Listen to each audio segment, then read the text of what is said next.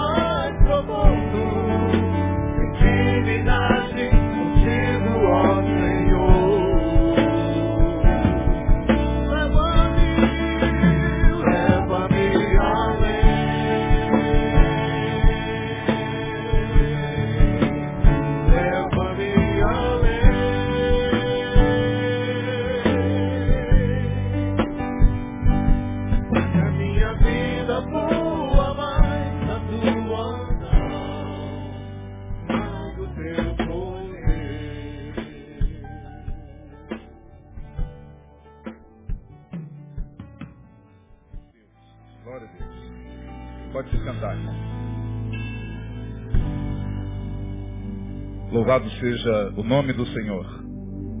Vamos a, a Gênesis capítulo 6. Hoje é a quinta parte do estudo que ora iniciamos na segunda semana de janeiro. Já entramos aí no mês de fevereiro. Estamos chegando ao final de fevereiro, estamos falando sobre os dias de Noé. E hoje é o quinto estudo acerca do tema, tendo como texto base Mateus capítulo 24, versos de 37 a 39, onde lá Jesus vai deixar bem claro, assim como foi nos dias de Noé, palavras de Jesus.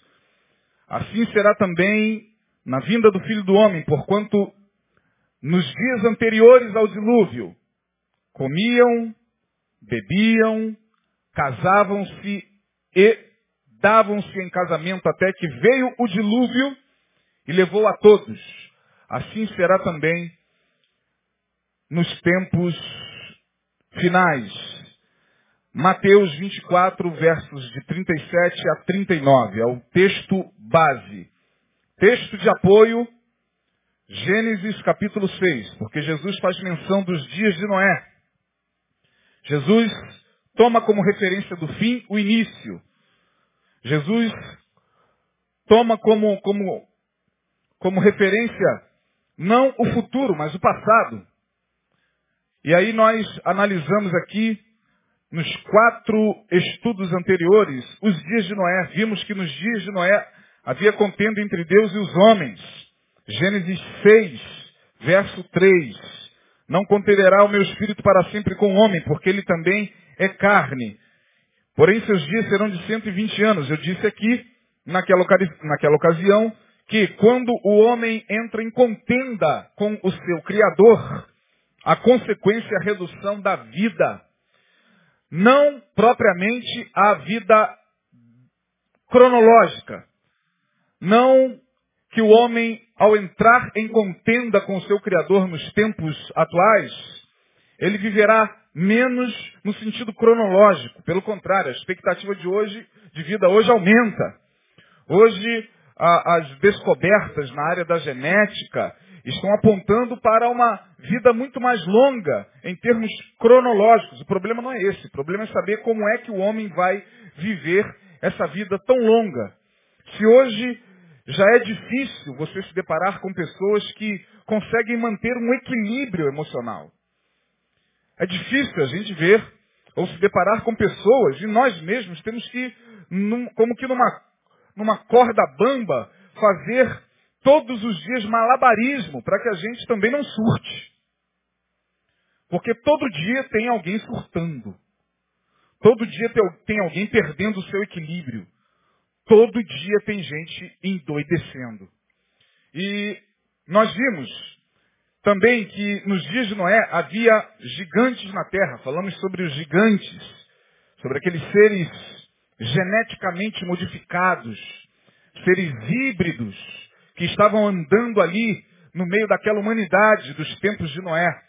Lá no versículo 2 do, do Gênesis, no versículo 4, deixa bem claro isso, só não vê quem não quer e está aí, diante dos nossos olhos. Haviam gigantes na terra, porque os filhos de Deus, os Benai Elohim, os anjos, possuíram as filhas dos homens e fizeram ali uma hibridização genética.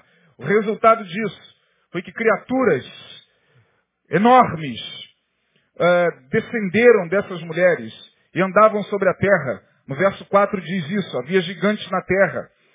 Trouxe para o tempo atual, que tem a ver os gigantes do Gênesis com os dias atuais. Eu falei sobre os agigantamentos existenciais dos nossos tempos. A era, vivemos a era do hiper.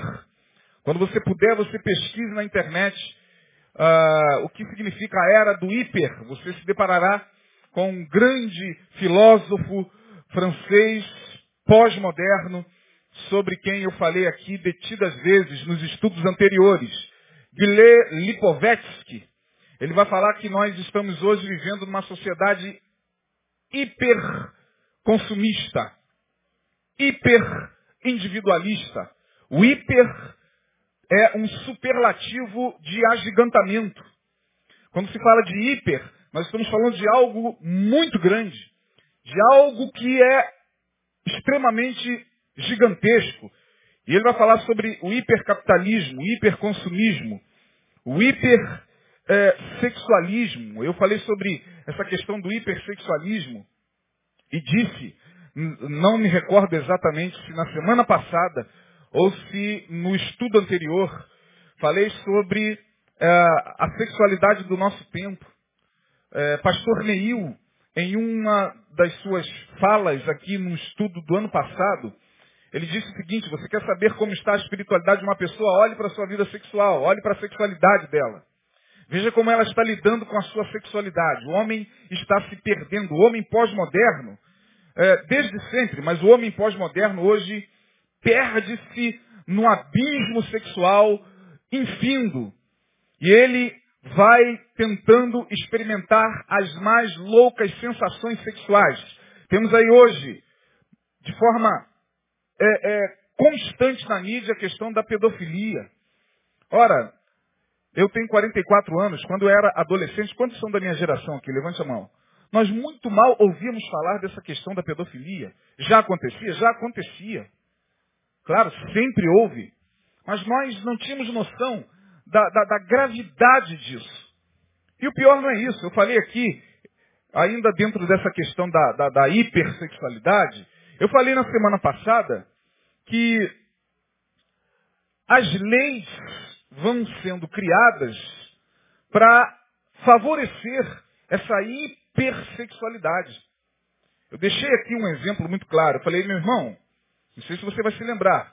Você que vem, uh, uh, tem vindo ao, ao, ao, estudo, haverá de se lembrar que eu disse aqui, e me parece que algumas pessoas ficaram tão chocadas, quando eu falei daqui a pouco, uh, vão criar uma lei que permita que crianças sejam usadas livremente como objeto sexual no nosso país.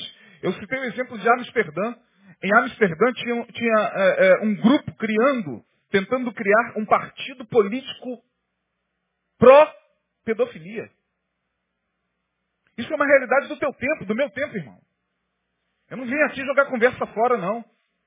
Não estou aqui falando de abobrinha, nem de coisa que durante a noite me vem em devaneio, em sonho, para eu chegar e ficar falando muito de besteira, não. E eu disse aqui o seguinte, falei, irmão, daqui a pouco, do jeito que a coisa está, daqui a pouco, vai surgir na sociedade aqueles que vão também levantar uma bandeira porque querem ter o direito de transarem com o seu animal. Quantos estavam aqui quando eu falei isso?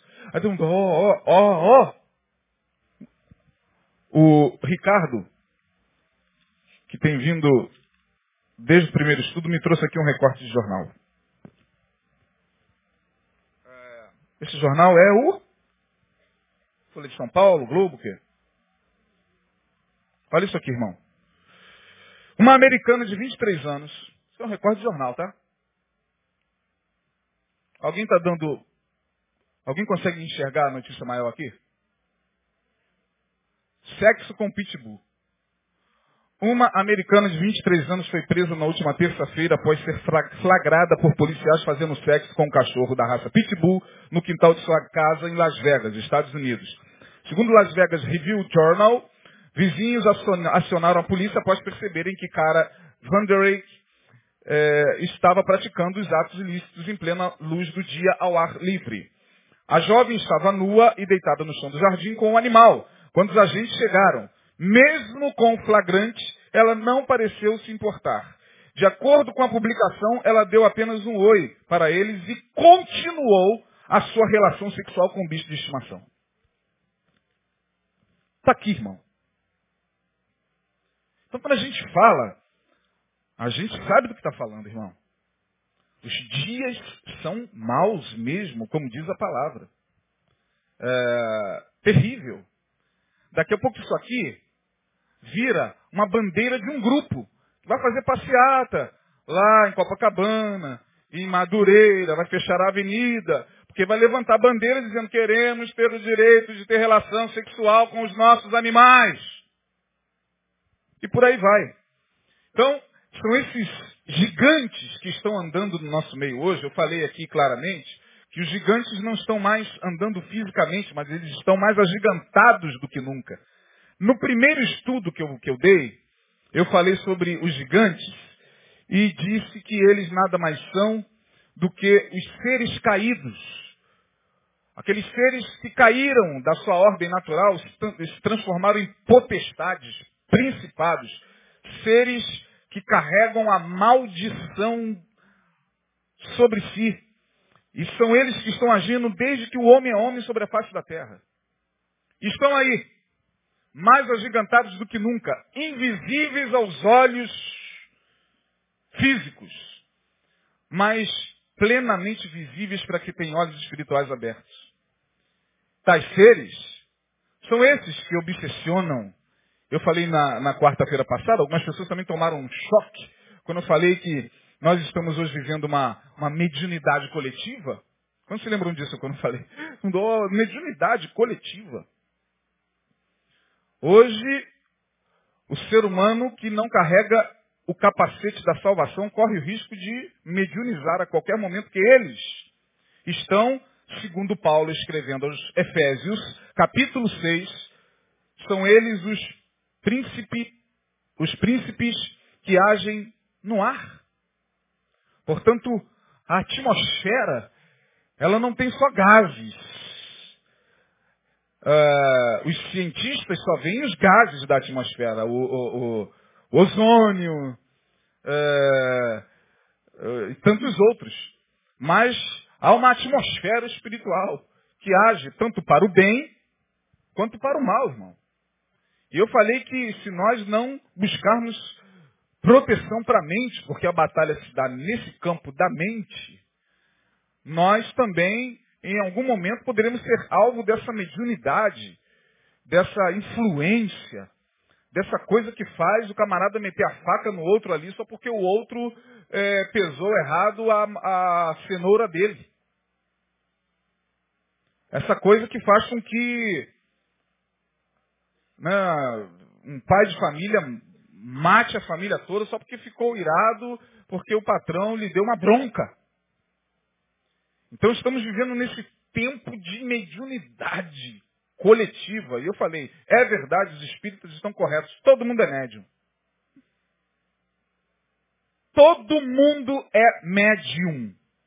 A não ser aqueles que trazem na sua mente a marca do sangue do cordeiro. Esse não. Agora, quem hoje está brincando de, de espiritualidade, está achando que que espiritualidade é só ficar no oba-oba do carnaval eclesiástico, né? Do ou abre alas que eu quero passar, do carnaval, do pula-pula, do corre-corre, do showzinho aqui, do congressinho ali, cuja vida não passa disso, dessa rotina cansativa e fútil. Esses não vão conseguir ficar de pé. Estamos falando isso já há algum tempo. Vossos olhos verão isso. A gente se encontra todo dia com gente que não está mais aguentando. Não está mais suportando esse círculozinho vicioso. Esse circo gospel. É, ninguém aguenta por muito tempo o circo gospel, irmão. Se é só isso que a igreja evangélica tem, tem, tem colocado diante das pessoas como proposta, se é só isso, se não é uma proposta mais, mais profunda de, de, de uma espiritualidade onde nossa consciência possa, possa se elevar para ver coisas maiores, a gente não vai aguentar mesmo, não. Não vai aguentar mesmo, irmão. Pode até superlotar as igrejas é, cada vez mais. O problema é a vida diante de Deus. A era do hiper. Os gigantes estão aí. Verso 5 de Gênesis. E viu o Senhor que a maldade do homem se multiplicara sobre a terra e que toda a imaginação dos pensamentos do seu coração era só má continuamente. Viu o Senhor que a maldade do homem, Gênesis 6, 5, se multiplicara sobre a terra e que toda a imaginação dos pensamentos do seu coração era só má continuamente. Percebam, Paulo vai escrever a, Timóteo, olhem aqui para mim e pensem comigo, irmãos. Paulo escreve a Timóteo dizendo o seguinte, é, capítulo 3 da, da, da, primeira de Timóteo, se eu não me engano, se não for a primeira, é a segunda a, a, a Timóteo. Sabe, porém, isto, que nos últimos tempos sobreviriam, nos últimos dias sobreviriam tempos o quê? Penosos, difíceis, porque os homens, e começa ele a dar uma relação do homem que estaria nesse tempo, nesta geração, no tempo do fim. Timóteo, nos últimos tempos, os homens seriam assim, como? Amantes de si mesmos, caluniadores, ingratos, profanos, pervertidos, incontinentes, ou seja, não conseguiriam conter sua, sua, sua perversão sexual, seus desejos mais obscuros, incontinentes, cruéis, sem afeição natural, não teriam expressão de bondade, não teriam afeição natural, caluniadores, desobedientes a pais e mães. Aí, você pega o capítulo de número, o, o versículo de número 5 aqui, lá de Gênesis, lá da geração pré-diluviana, seis mil anos, seis mil e quinhentos anos antes de Cristo. E está aqui, e viu o Senhor que a maldade do homem se multiplicara sobre a terra, e que toda a imaginação dos pensamentos do seu coração era só má continuamente. Traz para a fala de, de Paulo a Timóteo. Timóteo, sabe porém isto, nos últimos dias os homens seriam amantes de si mesmos. Muito bem. Quando eu li esse texto de, de Paulo, é, eu fiquei com uma dúvida em relação à fala de Paulo a Timóteo. Paulo está dizendo o seguinte, Timóteo, nos últimos dias, os homens seriam assim. Teriam estas características negativas. Claro que é, há características positivas também no homem do tempo do fim. Bondade, solidariedade, amor, é, preocupação para com o próximo, claro, tomara que você seja um desses que nos últimos tempos tem sido um sinal positivo na sociedade. Mas Paulo está dizendo, Timóteo, o homem do tempo do fim será esse. E dá lá todas as características. Aí me veio uma coisa que me deixou encafifado.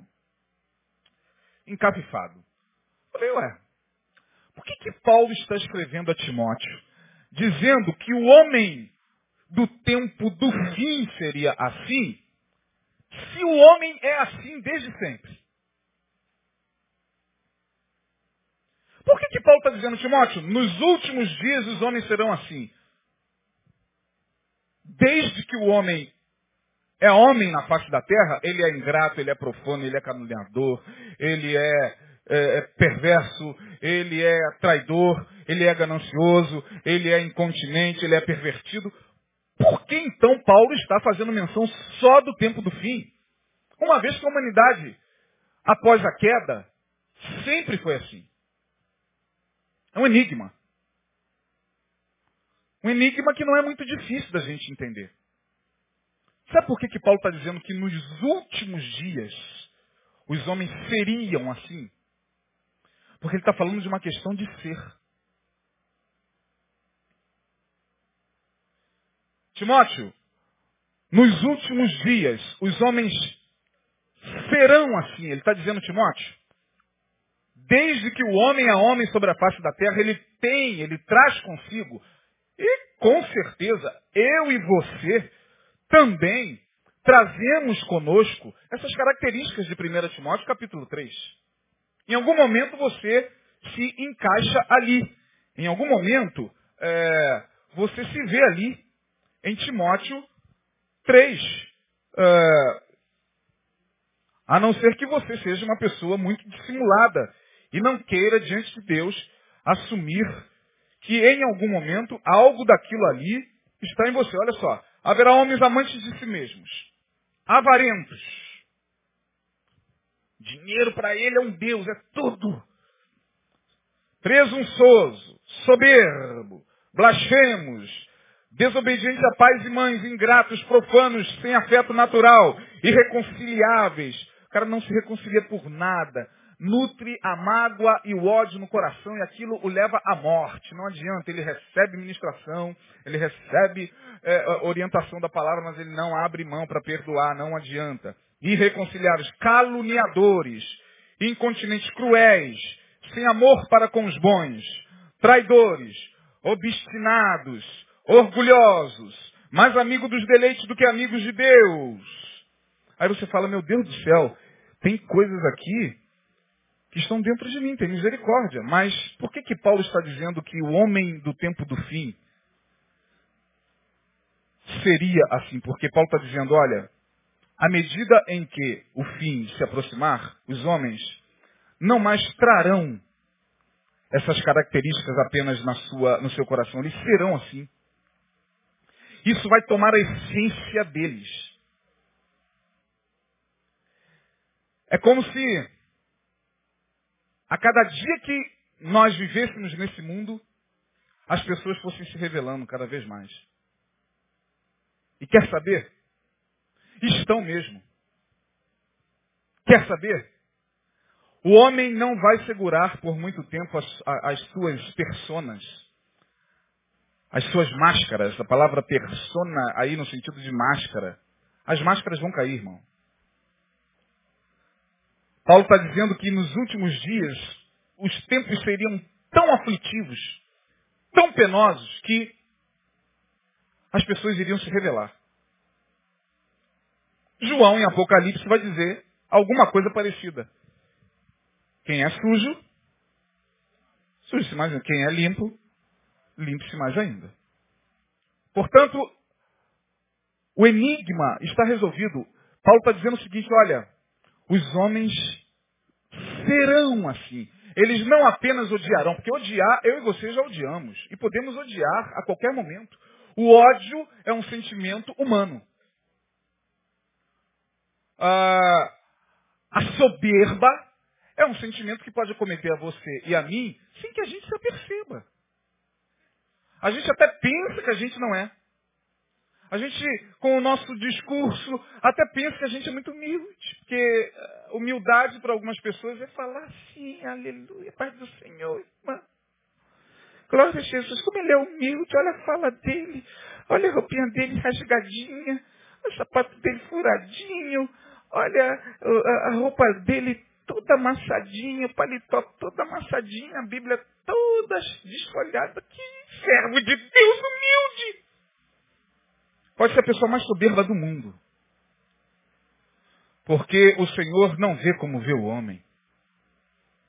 Nossos olhos julgam pelo que vê. A gente acha que uma pessoa bonita, uma pessoa que se veste bem, que usa bons perfumes, que, que a gente acha que aquilo ali é soberba. Gente, essa pessoa ficou tão soberba. Por que, irmão? Olha lá o cabelo dela. O que, que o cabelo tem a ver com a soberba, gente? Ah lá, agora só quer entrar ali naquela loja de perfume importado no shopping. Ah. Daí, irmão. E daí a pessoa gosta de um bom cheiro, eu também gosto de um bom cheiro.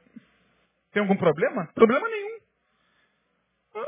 Portanto, quando a gente fala de humildade ou de soberba, estamos falando de algo que tem a ver com a essência.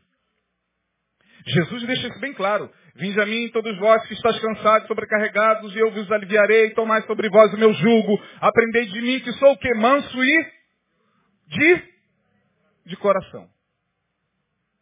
De coração. Jesus era humilde ou não era, irmão? Sim ou não? Jesus, está falando de Jesus, irmão. Estou falando de Buda, não. E nem de Gandhi. Estou falando do nosso Senhor. Jesus era humilde, irmão. Ele era o mestre da humildade, o Senhor da humildade, mas a humildade, a soberba, tem a ver com aquilo que vai tomando o nosso coração. Aí você fala, ah, pastor, tem misericórdia, porque é, dia, dias atrás eu estava odiando uma pessoa. Será que eu sou essa pessoa aqui? Então, não, você pode, em algum momento, permitir que o ódio tome conta do seu coração. O que você não pode é permitir que você seja o próprio ódio em pessoa. Tem gente que é o próprio ódio em pessoa. Tem gente que é a própria soberba em pessoa. Tem gente que é o próprio orgulho em pessoa. Tem gente cujos sentimentos já se entreteceu nas suas células, formou a sua pele, a sua derme e a sua epiderme. Você e eu sabemos de pessoas e conhecemos pessoas assim, que é o puro ódio, que é a pura raiva, que é a pura perversão e a pura devassidão. E hoje, à luz dessa palavra, como Paulo está dizendo que as pessoas cada vez mais serão assim, elas não querem nem saber, irmão. Elas se revelam mesmo. Hoje as redes sociais estão lotadas delas. Lotadas, fazem questão de você saber que elas são assim. Elas, tais pessoas, fazem questão de mostrar o que hoje elas são em essência mesmo.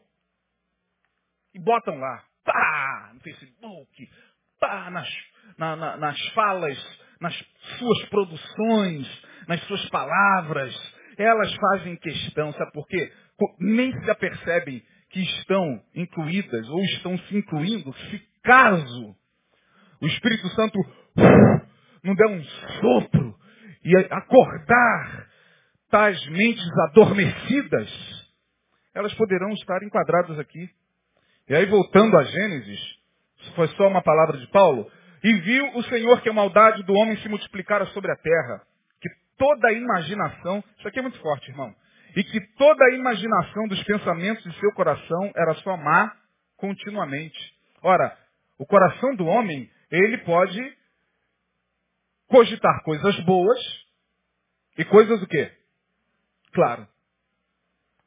Luz e trevas estão dentro de nós. Bondade, maldade, é, são coisas que coabitam dentro em nós o tempo todo. O único lugar na Bíblia onde há separação entre luz e trevas é em Gênesis capítulo 1. E Deus viu que a luz era boa, e Deus fez separação entre luz e trevas. Dali para cá não tem mais como separar isso, irmão. Está tudo misturado. Dentro dos não crentes e dentro dos crentes também. Então essa história de que os crentes são um bando de seres iluminados. E a gente acredita, vai acreditando nisso. E os discursos de alguns líderes é, caminham nessa direção e faz com que suas ovelhas e seus liderados também acreditem. Ele se coloca como um ser iluminado. E faz com que as pessoas acreditem que elas são bons, boazinhas, iluminadas com aquela auréola de santo em cima da sua cabeça. Quando na verdade eles não conseguem enxergar um grão de poeira do que está na Bíblia, do que está em Romanos 7, por exemplo, quando Paulo vai dizer o bem que eu não quero fazer, eu faço. Aliás, o bem que eu quero fazer, eu não faço. E o mal? eu faço. Miserável homem que sou. Então, bondade e maldade, luz e trevas, estão dentro de nós o tempo todo. Agora, quando a gente vai para Gênesis 6, o texto diz que as trevas, a maldade, se multiplicara tanto na terra, que toda a imaginação do coração do homem era má, o que, que é? continuamente, irmão, isso é terrível.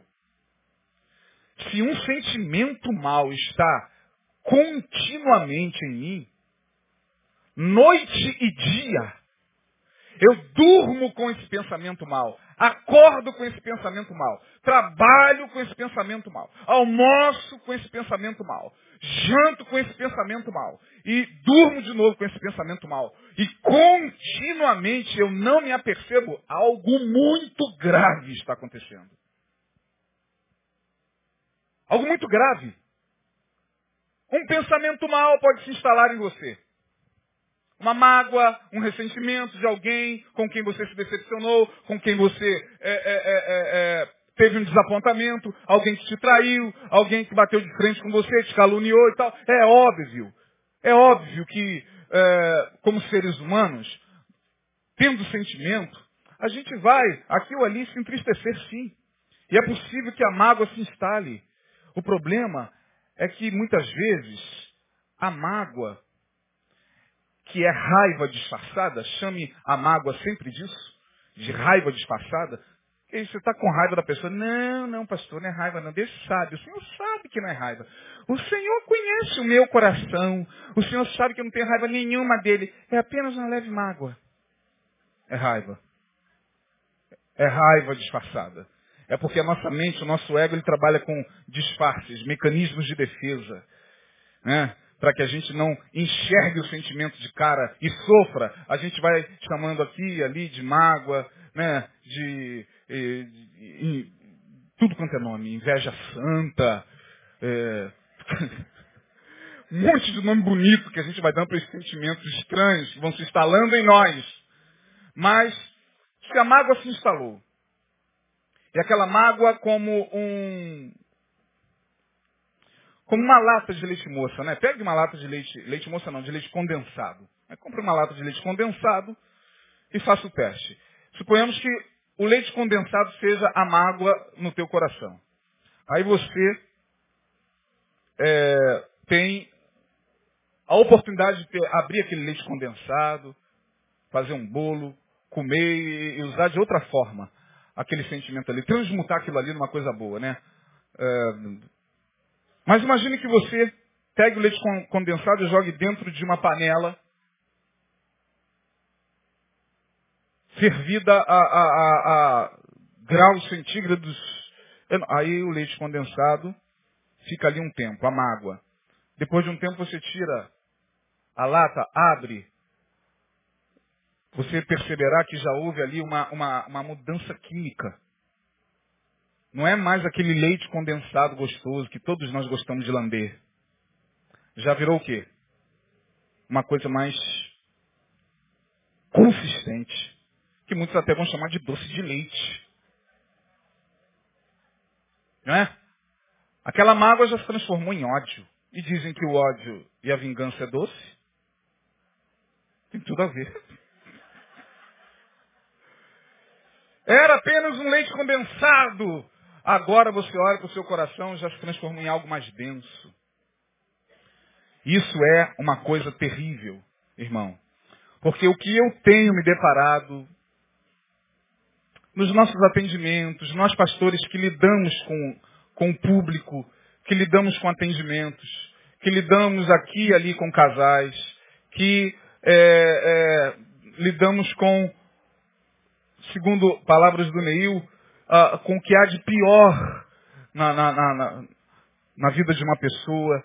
Nós que lidamos com isso, a gente vê como tem pessoas hoje no nosso meio com ódio, com mágoas, mágoas antigas, mágoas que já se envelheceram. A imaginação dos seus pensamentos é má continuamente. Sabe qual é o problema da geração de Noé? Aquela geração foi uma geração totalmente adoecida, porque, querendo ou não, quem está com mágoa no coração, está com bilis o tempo todo na boca. Bilis é aquele produto amargo, produzido pelo fígado, se eu não me engano, pela vesícula. E é interessante que na linguagem psicossomática eu entendo um pouquinho de, de, de de medicina psicossomática, de linguagem psico- psicossomática, a raiva é metabolizada em determinados órgãos do corpo, segundo a linguagem psicossomática. Claro que nem todo mundo acredita nisso. Mas um dos elementos, aliás, um dos, dos órgãos que metabolizam esses sentimentos é o fígado. É o fígado. Por ali a bilis passa, né? É o fígado. Determinadas doenças no fígado são patologias que nos acometem da noite para o dia de forma natural. Nosso corpo adoece mesmo. Determinadas doenças em determinadas pessoas nessa região é raiva mesmo, mágoa. Que se somatizou, se converteu numa doença. Por isso que hoje a Organização Mundial de Saúde diz que saúde não é mais bem-estar físico apenas. Já foi tempo, irmão, que a gente ia ao médico e o médico passava um remédio, o médico olhava para você e falava, o que, você está sentindo? Ah, eu estou sentindo uma dor no fígado, eu acho que eu tive um problema. blá, blá, blá." Ele pegava uma receita e olhava para você, olha, toma esse remédio, tal, tal, tal, tal. Hoje não, hoje você vai ao médico e ele já sabedor, muitas vezes, mesmo não querendo admitir, mas já sabedor dessas questões que têm a ver com pensamentos maus, que têm a ver com sentimentos negativos, ele já olha para você e faz algumas perguntinhas, né? Assim, como é que está a sua vida profissional? Não é assim? Sim ou não? Como é que está a sua vida amorosa? Como é que está a sua vida? Alguns até me surpreendem. Você tem alguma religião? Você crê em alguma coisa? Porque hoje tudo está interligado. Agora você imagine uma geração onde o pensamento dos corações é má continuamente. Isso é uma coisa terrível, porque vai contaminando, irmão. Hoje a gente tem que andar é, é, é, com muito cuidado e tomar muito cuidado com quem a gente senta, com quem a gente compartilha as nossas, as nossas estadas, né? A, a nossa estadia, porque tem gente que abre a boca e você sente o amargor da bilis. De tanta mágoa ali presente. Servos de Deus. Servas de Deus colocam a Bíblia aqui, ó, e vai para oração, vai para consagração todo dia orar, vai lá, dobra o joelho, aleluia, Jesus, aleluia, aleluia, como eu digo, aquela oração aflita, estressada, angustiada, aleluia, glória, glória, glória, glória, Jesus. Ah! Aí Deus está assim olhando, meu Deus, ela tem que se liberar essa mágoa, ela tem que se livrar desse ódio, desse desejo de vingança, do seu ex, da sua ex, daquele que lhe traiu, do seu amigo, do seu pastor que lhe fez mal, do seu irmão que tem que liberar, mas a pessoa tem uma dificuldade enorme, parece que ali o leite condensado está ali, o diabo está aumentando o fogo para condensar aquele sentimento, e a gente fica, meu Deus, aonde é que esse crente vai parar? Ele está se enganando. E o pior não é isso, irmão. O pior é que quanto mais sentimentos ruins no coração, mais pseudo-espiritualidade. Quanto mais mágoa, mais glória, aleluia. Quanto mais raiva, mais a glória. Quanto mais inveja, mais fogo de Deus, aleluia. Mecanismos de defesa. Mecanismos de defesa que a nossa mente vai criando para distanciar o sentimento que está aqui. Vai sendo distanciado. A gente vai criando sentimentos aqui. Não, não é verdade. Eu não estou sentindo isso. Não é verdade. Não é verdade. Não é verdade. Olha, eu vou dizer uma coisa para vocês. Eu sou formado em parapsicologia. Estudei parapsicologia com o doutor Oscar Gonzalez Quevedo. O padre Quevedo foi, foi o meu mestre na área de parapsicologia. E tivemos alguns estudos de casos interessantes. Quando eu me formava em parapsicologia, nós estudamos principalmente, a parapsicologia investiga muito a questão das possessões demoníacas. É claro que o parapsicólogo, quando vai investigar um fenômeno, ele tem que investigar à luz da ciência. Eu, além de ser parapsicólogo, sou pastor. Eu conheço a palavra e conheço um lado que muitas vezes o parapsicólogo ignora. O lado da existência de entidades que possuem corpos. Nós temos uma equipe eu fazia parte de uma equipe de cinco pessoas que estavam se formando. Então, se eu falasse ali em demônio, eu começava a rir. Que demônio vai começar? Pelo amor de Deus, cara. Você está fazendo parapsicologia, está acreditando nesse negócio de demônio. Eu não tinha, nem, não tinha nem como você abrir a boca ali, porque as pesquisas eram, eram todas na área da ciência. Eu ali calado e tal. E investigou-se muito a questão das possessões. Muitas das chamadas possessões demoníacas são possessões mesmo.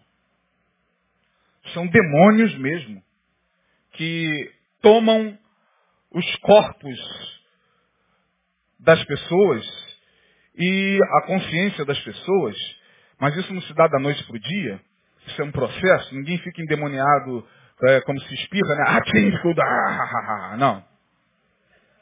A igreja evangélica, infelizmente, a nossa teologia é uma teologia arcaica para lidar com isso.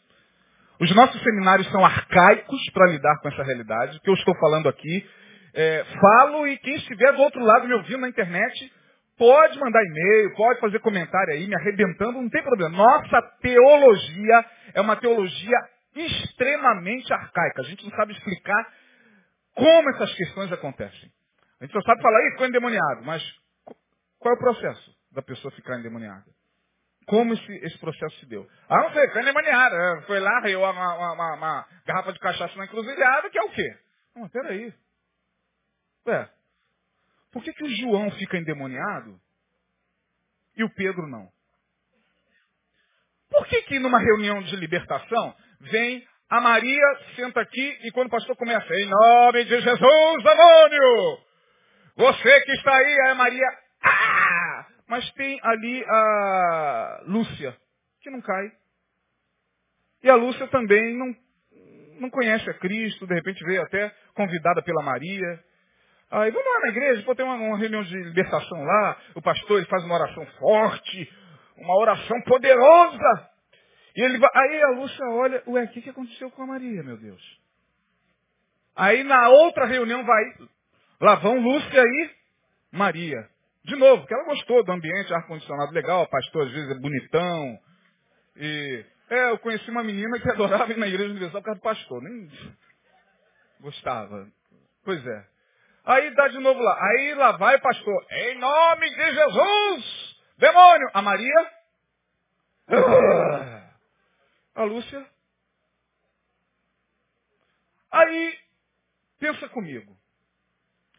Se essa história que nós aprendemos quando nos convertemos, que quem não é de Jesus, o demônio pega mesmo. Será que isso é verdade, irmão? Pega mesmo? Será que quem não é de Jesus, e a pergunta é, quem é de Jesus? Quem é que pode olhar assim e falar, esse é, esse não é. Aquele ali? É. Também é. Não é. Quem é que pode, meu Deus, afirmar hoje quem é de Jesus? Só Deus conhece os corações. Nós até acreditamos que todo mundo que está dentro de uma igreja evangélica aceitou a Jesus, tomou um banho lá no tanque batismal, dá o seu dízimo, leva a sua Bíblia e diz que tem uma carteirinha de membro é de Jesus. Mas até essas pessoas, quando vão na reunião, caem. Ué, meu Deus, o que está acontecendo? Ah, isso aí é Caixa que só sai com jejum e oração, isso aí só sai a prestação 24, 48, 70. É igual a prestação de carro. Né? Vamos tentar é, é, é, trabalhar isso aí. Vamos expulsar o primeiro e o último para ver se a gente consegue abater. Aí a parapsicologia foi investigar alguns casos. E descobrimos, eu estou falando em nome dos parapsicólogos, a parapsicologia ainda não é uma ciência plenamente aceita no nosso país, apesar do Congresso Nacional ter lá uma, uma, um projeto de lei para reconhecer, mas existe uma série de interesses que não permite que, que seja reconhecida. É, investigamos alguns casos e percebemos que por detrás daquele, daquele caicai da Maria tinha algo que precisava ser mexido. Tinha um, um, sentimento que estava se ocultando. Vem cá, Maria, senta aqui. É o que geralmente não acontece na maioria das igrejas onde fica um caicai tremendo da mesma pessoa. Da mesma pessoa. É, isso aí é legião. É legião, não vejo Jesus. A, única legião que eu vi Jesus expulsar, expulsou de uma vez só. Demoniado gadareno. Diz o texto que ele chegou lá, ah, Jesus, qual é o teu nome? Legião, legião, então sai. E diz o texto que o garoto ficou são. Eu não vejo Jesus falando, ah, sai a primeira leva, eu vou voltar aqui em Gadara sexta que vem. Está ouvindo aí? Tem muita coisa para sair. Eu volto com os discípulos aqui em Gadara na sexta, são sete sextas-feiras aqui em Gadara. Pode avisar a toda Gadara que nós vamos fazer uma reunião de sete sextas-feiras para libertar esse menino aqui. Porque olha aqui, não, qual é o teu nome? Legião. Ah, é? Porque somos o quê? Muitos. Então, cala-te e sai.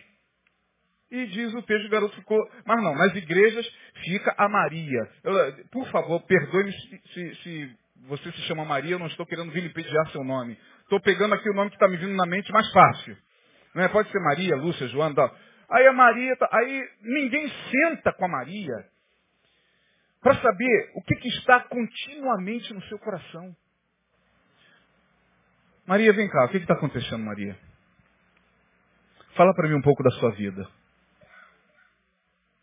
Quando você começa a confrontar de uma forma mais humana, mais direta a pessoa, mas para isso tem que, tem que, há que se ter habilidade emocional, conhecimento de ciências humanas, que infelizmente por aí a maioria dos pastores não tem, porque acha que é abrir isso aqui e, e aqui, e aquele biblicismo cego, aquela coisa de, que parece uma coisa que não enxerga as possibilidades. Você chega, Maria, vem cá, o que está acontecendo? Ah, foi meu marido. Eu cheguei em casa, encontrei ele na cama com outra. E daquele dia em diante instalou-se no meu coração uma angústia que se transformou depois numa depressão. Essa depressão depois ela agravou. E hoje eu vivo doente. Hoje eu me trato com o cardiologista. Hoje eu me trato com o alergologista, porque me surgiram umas alergias no corpo. Eu, minha, eu faço tratamento de pressão. Eu faço tratamento de, de, de, de tudo quanto é doença porque daquele dia em diante eu adoeci. Eu estou com ódio dele. Ódio. Eu vou para a cama com ódio, acordo com ódio, pastor. Então, Maria, então vamos, em nome de Jesus, trabalhar esse ódio. Pronto, irmão. É tudo que os demônios não queriam. Tudo que os demônios não queriam. Eles ficam assim, droga! Fomos descobertos. Droga estava tão bom quando o psiquismo dela estava criando inconscientemente um estado de pseudo-endemoniamento, estava tão bom porque a gente estava ali não deixando ela enxergar isso. Aí é fácil, irmão. Vai para a igreja. O que, que, é mais fácil? Cair endemoniado ou chegar e falar, eu estou odiando? Pastor, quero matar. O que, que é mais fácil? Responda para mim, você que é uma pessoa inteligente. O que, é mais fácil? Cair endemoniado é lógico. Lógico. Primeiro, porque a pessoa já está com a sua autoestima o quê? Baixa. O demônio, e isso o padre Quevedo fala, muita gente condena, e eu dou plena razão a ele. Na vida de muitos, o demônio levanta a autoestima. O cara tá com autoestima rastejante. Daqui a pouco, oh, quem é você? Eu sou o Exu. Oh, a autoestima do cara, tá? Estou possuído por uma divindade. Eu não estou falando que é em todos os casos, não, tá? Você está me ouvindo muito bem colocar aqui a situação. Mas aí quando você chega, Maria, vamos pedir a Jesus para tirar esse ódio do coração. Ah, pastor, eu já frequentei a igreja tal, a igreja tal, a igreja tal, já fui em corrente tal, corrente tal, corrente tal, aonde eu chego, eu caio. Pois é, Então vamos lá, vamos orar, vamos pedir a Jesus para te libertar. Está fazendo tratamento? Estou fazendo tratamento. Continua o seu tratamento com o psicólogo. Mas vamos agora deixar o Espírito Santo mexer. Aí quando vai mexendo, vai doendo, irmão. Vai mexendo lá onde as imaginações dos pensamentos do coração é má ou são más continuamente. Lá, quando o Espírito Santo chegar lá e tira o ódio, eu duvido que ela vai cair mais. Duvido. Porque nem todos os casos de possessão são de fato possessão. É um psiquismo doente. É um inconsciente doente. Que acredita e é sugestionada, porque na maioria das igrejas que trabalham com libertação é sugestionamento mesmo. O cara sugestiona você, diz que você está com um demônio, tu acredita, é dele tá mesmo. É, o cara, é dele tá mesmo. O cara, o cara tá falando, o cara é homem de Deus. Ah, o devo está com o demônio mesmo, cara. Você é demônio da barriga grande. É verdade. Você é demônio da, da dívida. O cara é todo enrolado. Ele se enrolou financeiramente. Hoje eu estava, por incrível que pareça, é, ouvindo, não sei aonde alguém, meu, meu, Deus, estava ouvindo uma rádio e eu estava perto. É, a gente não pede para ficar perto nessa hora, óbvio. Mas eu estava perto ouvindo uma rádio aqui da área. Aí a irmãzinha, tadinha, irmã em Cristo, falando, venha, venha na reunião. Venha hoje às 19 horas. Não, sexta-feira. Venha sexta-feira às 19h30. Venha você que se enrolou todo com dívida. Você que estourou teu cartão, você que não teve controle. Venha para a gente orar por você, Jesus, tirar esse demônio da dívida da tua vida. Aí eu fiz isso, falei, Jesus, o problema sou eu mesmo. Não, o problema sou eu, cara. O problema somos nós. Porque não é possível, mas é mais fácil aceitar o demônio. É mais fácil aceitar o demônio, porque o demônio fala pela pessoa. A pessoa não tem coragem de chegar e se libertar pela fala e falar, pastor, preciso me libertar desse ódio. Pastor, irmão, me ajuda, ora por mim, porque eu quero matar, eu quero ver morto meu ex-marido. Não, é mais fácil o demônio pegar a pessoa, o que, é que você está fazendo na vida? Eu vou matar, olha aí. Qualquer coisa é o demônio que falou. Eu vou matar, eu vou fazer isso. Então, irmão, eu não estou aqui dizendo que possessão não existe, pelo contrário, irmão. Meus primeiros anos na, na, no Evangelho foi trabalhando com espírito, com libertação. O demônio existe, crendo você ou não. E ele possui corpos, mas nem todos os casos de gente que está caindo pelas igrejas tem a ver com possessão, não. Tem a ver com um psiquismo doente que é sugestionado e é levado a acreditar, porque essas pessoas nunca ficam libertas. Você encontra três anos depois com a pessoa e ela ainda está, como é que está? Ah, está passando, tá participando da libertação, né? três anos. Que negócio é esse, irmão? Se pois o Filho vos libertar, verdadeiramente o quê? Sereis livres, conhecereis a verdade e a verdade vos libertará, mas ninguém quer a verdade. É mais fácil correr para as campanhas, correr para onde o demônio possa falar por ela, por ele, por mim.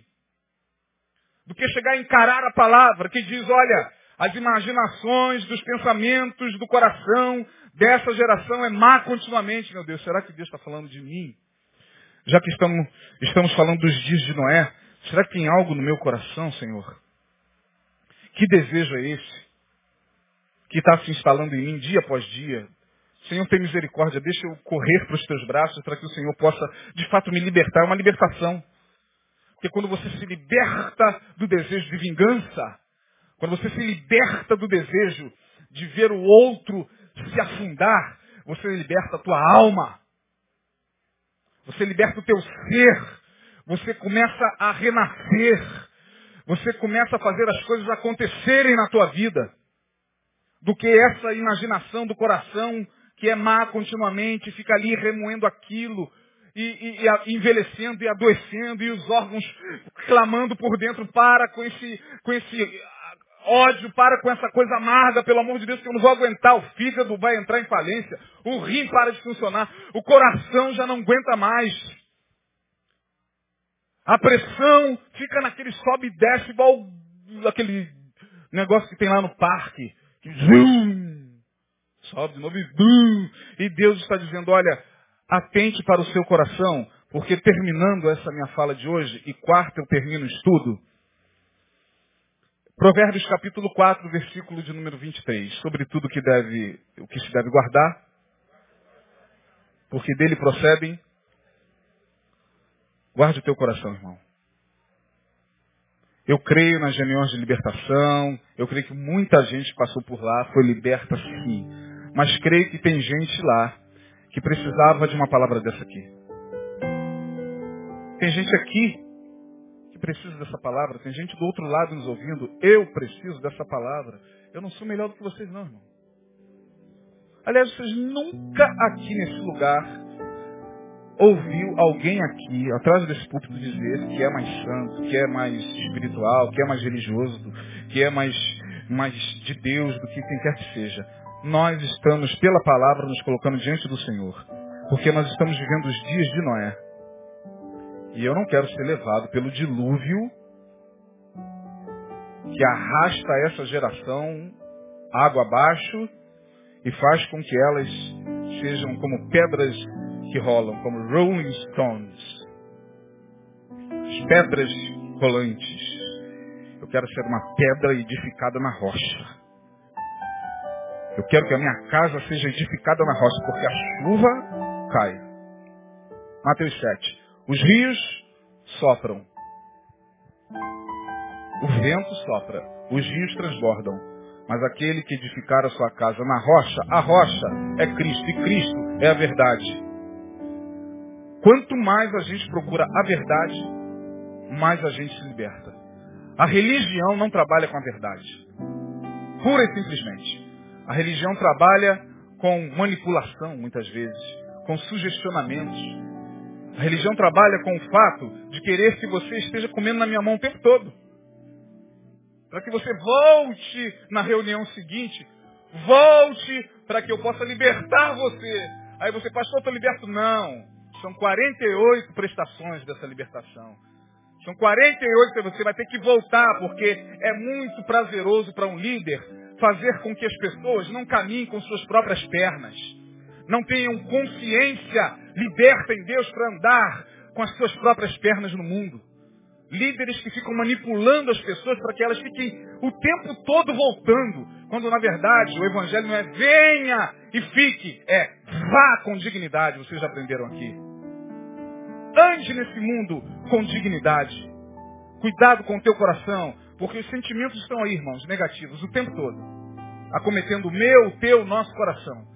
A qualquer momento a gente pode ser traído, a qualquer momento as pessoas que nós mais amamos podem nos decepcionar, a qualquer momento o irmão a quem a gente mais devota atenção pode voltar contra nós o seu calcanhar. A qualquer momento alguém pode te denigrir. A qualquer momento aquele, aquela pessoa por quem você morria, a quem você dava sua vida. A qualquer momento. Mas se você estiver com a consciência lavada na verdade, você vai entender o seguinte, é verdade. Até eu mesmo posso,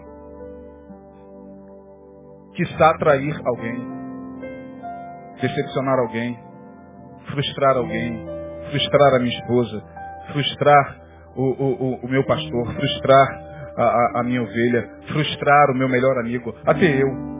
Porque todos nós somos seres humanos passíveis de tudo isso. Mas espero em Deus que esse estudo esteja entrando no coração de pelo menos meia dúzia de gente que nesse tempo tão ruim de se ouvir, essa palavra não é uma palavra agradável, mas no sentido de sair de fazer com que você saia daqui, ai que bem, mais um dia de libertação, lá na frente, o pastor botou a mão na minha cabeça, disse que tudo vai dar certo, orou, fez aquela oração maravilhosa. Não, é uma palavra que está te libertando sim. Mas libertando você na tua alma, quebrando cadeias no teu ser. Essa palavra está quebrando cadeias em nós. Todos os dias. Mais cadeias Todas as palavras que têm sido ministradas neste lugar vêm quebrando cadeias e tem muitas cadeias que precisam ser quebradas.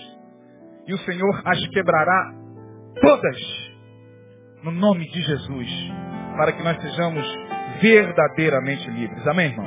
Receba essa palavra no nome de Jesus. Fique de pé.